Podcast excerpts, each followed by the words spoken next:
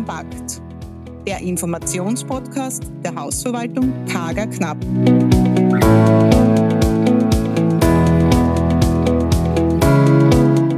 Herzlich willkommen bei unserer Folge 1 mit Maria Magdalena Kager Knapp zum Thema WG-Novelle 2022. Ich weiß, es ist schon 2023 und es sollten schon alle Eigentümer über die Neuigkeiten informiert sein. Aber ich möchte Sie im Podcast über die Vor- und Nachteile der einzelnen Änderungen anhand von Beispielen den Gesetzestext näher bringen. Die WE-Novelle 2022 ist mit 01.01.2022 in Kraft getreten und mit ein paar Ausnahmen ab diesem Zeitpunkt gültig. Erstens. Erleichterung bestimmter Änderungen Zustimmungsfiktion. Grundsätzlich ist jeder Wohnungseigentümer zu Änderungen an seinem Wohnungseigentumsobjekt auf seine Kosten berechtigt. Es bedürfen solche Änderungen der Zustimmung sämtlicher Miteigentümer und dürfen natürlich die schutzwürdigen Interessen des Eigentümers oder der Nachbarn nicht beeinträchtigen. Es gibt nun in der WG-Novelle eine Erleichterung, wie man zu dieser Zustimmung kommt. Die ist ganz einfach. Man schreibt einen Brief an seine Miteigentümer und schildert darin, was man vorhat. Zum Beispiel, ich möchte eine Markise an meiner Terrasse anbringen. Die Markise wird in der Farbe hellgrau gestaltet. Äh, die Markise wird von der Fachfirma XY montiert und vielleicht kriegt man auch von der Fachfirma eine Beschreibung, ein Bild von der Markise und Kosten.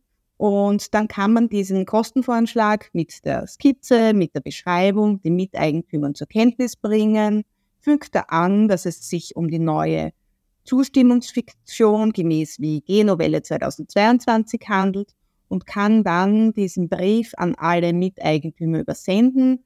Wichtig ist auch zu erwähnen, dass die Kostentragung vom jeweiligen Eigentümer selbst getragen wird und natürlich auch wichtig ist, dass vielleicht, wenn die Markise einmal kaputt ist, diese Kosten ebenfalls vom Eigentümer übernommen werden.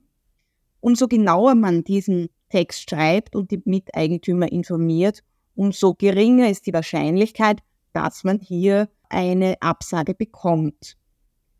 Wenn dann die anderen Miteigentümer innerhalb von zwei Monaten nicht zurückschreiben, gilt diese Maßnahme als genehmigt.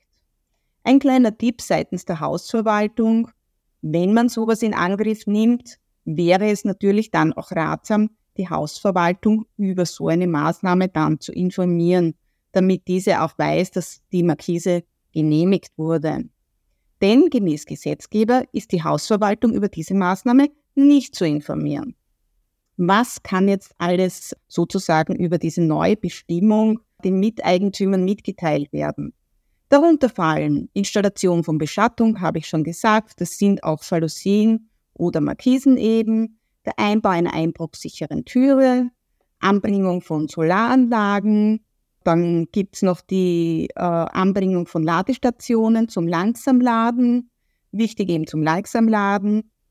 Und sämtliche barrierefreien Ausgestaltungen auch auf allgemeinen Teilen. Also diese Punkte kann man über diese erleichterte Variante erreichen. Der nächste Punkt ist die Auskunftspflicht des Verwalters. Der Verwalter hat bis jetzt ja die unter Datenschutzgründen die Daten nicht weitergeben dürfen. Künftig kann er das jetzt tun. Das heißt, wenn ein Eigentümer anfragt und einen Grund nennt, wofür diese Kontaktdaten der Miteigentümer benötigt, hat der Verwalter ihm diese Daten zu übermitteln. Das betrifft den Namen, die Zustelladresse und die Telefonnummer. Die E-Mail-Adresse darf nicht weitergegeben werden. Das bleibt noch wie beim alten System. Weiters ist eine Erleichterung bei Mehrheitsbeschlüssen erneuert worden.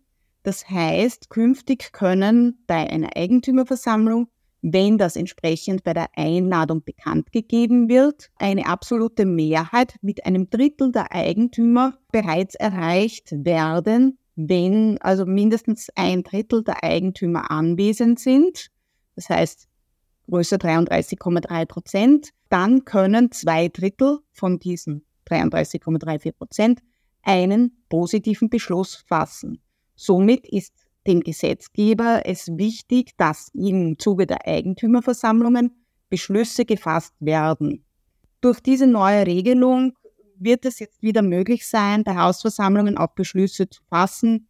Es ist ja tendenziell immer geringere Beteiligung bei den Hausversammlungen da, aber die 33,33 Prozent bekommt man recht leicht. Also ist es anzuraten, künftig wieder zu den Eigentümerversammlungen zu gehen, damit man hier keine Informationen versäumt und nicht über den Kopf hinweg entschieden wird. Äh, BE-Versammlungen auf dem elektronischen Wege, das ist nun durch Corona ebenfalls ein Thema gewesen, dass man diese Versammlungen auch online gestalten kann. Wir haben selbst in der Corona-Zeit festgestellt, dass diese Online-Versammlungen nicht das Wahre sind. Vor allem im Thema Beschlussfassung sind immer wieder Probleme da, weil man kann am Computer nicht tatsächlich feststellen, ob die Person am anderen Ende auch jene Person ist, die Eigentümer ist. Dadurch sind Beschlussfassungen auf elektronischem Wege sehr, sehr mühsam und mit Vorsicht zu genießen. Wir finden Hybridversammlungen als gute Lösung, die anzubieten und somit für beide Seiten eine Möglichkeit zu finden, auch die jungen Leute anzusprechen, die aufgrund von kleinen Kindern nicht zur Versammlung gehen können und somit denen auch die Möglichkeit zu geben, bei der Versammlung anwesend zu sein.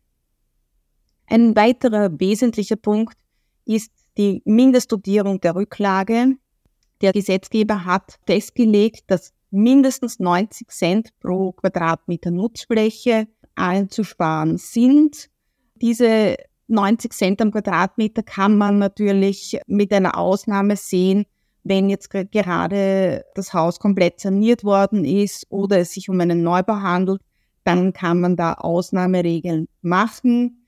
Diese Rücklage ist ab 1.7.2022 in Kraft getreten und ähm, sollte eben in dieser Höhe vorgeschrieben werden.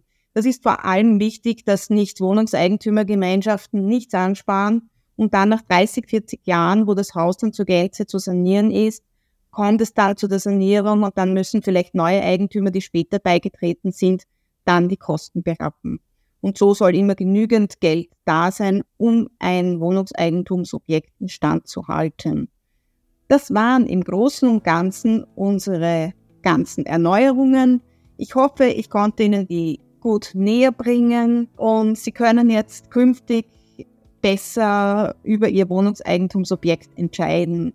Ich hoffe, dass ich Sie mit meinen Themen interessiere und es freut mich, wenn ich Sie zu Folge 2 begrüßen darf. Hier wird es zum Thema erneuerbare Energien gehen. Ich freue mich und wünsche noch einen angenehmen Tag.